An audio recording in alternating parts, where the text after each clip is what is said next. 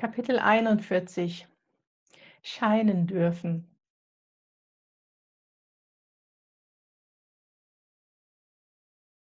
Lebe sie, deine Seelenruhe, und vertraue auf den nächsten richtigen Schritt zur richtigen Zeit.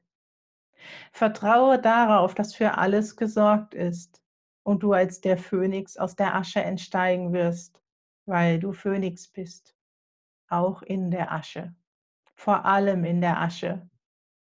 Unter perfekten Bedingungen ist es leicht zu scheinen. Scheine du auch in der Asche. Und glaube an dich, die Einladung und das Geschenk der Lehre. Nichts dauert ewig.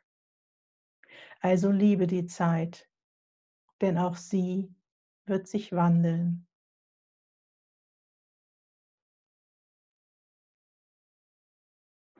Und dann kam Corona, die Krone der Schöpfung und mit ihr die Einladung zu scheinen. All die Energie, die in den Wochen zuvor nach Ausdruck gesucht hatte, sie fand plötzlich ein Ventil.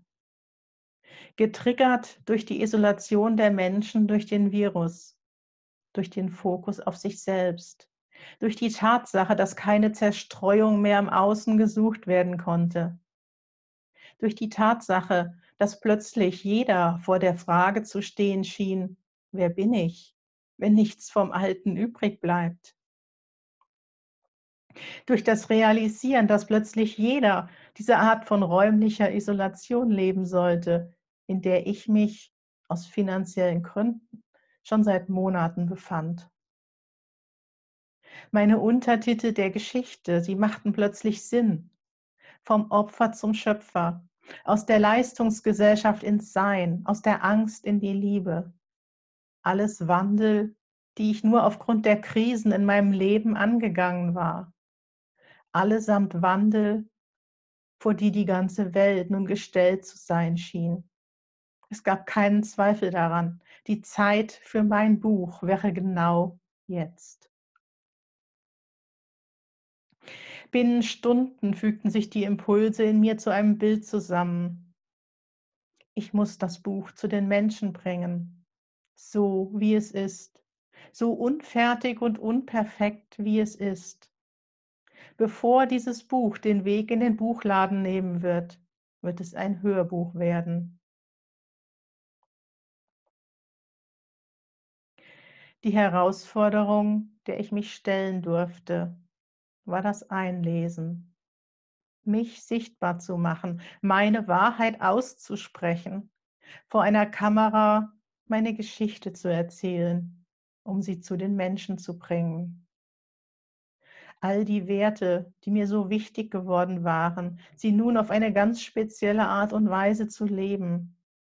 Authentisch, offen, ehrlich, berührbar und verletzlich zu sein, und das Ganze eben nicht nur als Buch oder als Podcast, sondern sichtbar in Bild und Ton.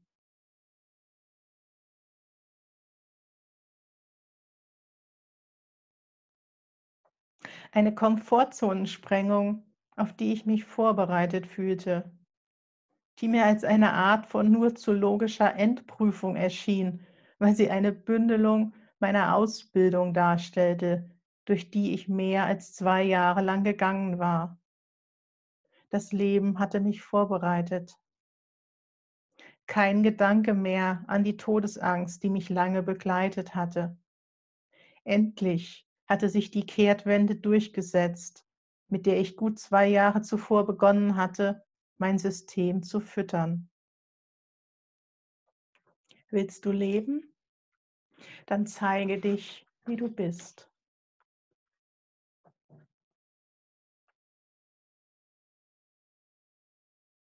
Dazu war es ein Schritt, der mich an den Sommer 2018 denken ließ. Eine erneute Wiederholung eines Musters. Eine Art von Zeitlinienverschmelzung. Damals als ich mit dem Niederschreiben meiner Vergangenheit in der Gegenwart angekommen war, und ich das Gefühl gehabt hatte, als dürften zwei Zeitlinien miteinander verschmelzen. Das alte Ich, das gelitten hatte, und das neue, das gegenwärtige Ich, das geschrieben hatte. Dutzende von Seiten haben sich seitdem gefüllt, die ich damals schon als eine Art kommentiertes Tagebuch vorhergesehen hatte. Ein Tagebuch, das aus einem Mix an Erlebtem und Visioniertem besteht. Viele Texte hatten sich mir seitdem geschrieben, die mit Bildern und Energien gefüllt schienen, aus denen ich nicht heraus, sondern in die ich hineinwachsen durfte. Und heute? Die Zeitachse des schreibenden Ichs war verschmolzen mit dem, was ich mir vorhergesagt hatte wie beispielsweise mit diesem Abschnitt, der sich mehr als ein halbes Jahr zuvor verfasst hatte. Du bist soweit. Gewachsen, gereift zu der geworden, die du sein wolltest, bereit für die Welt, bereit genug, einen deutlicheren Ausdruck im Außen zu leben. Die Gegenwart schien mit dem Niederschreiben meiner Zukunft zu verschmelzen.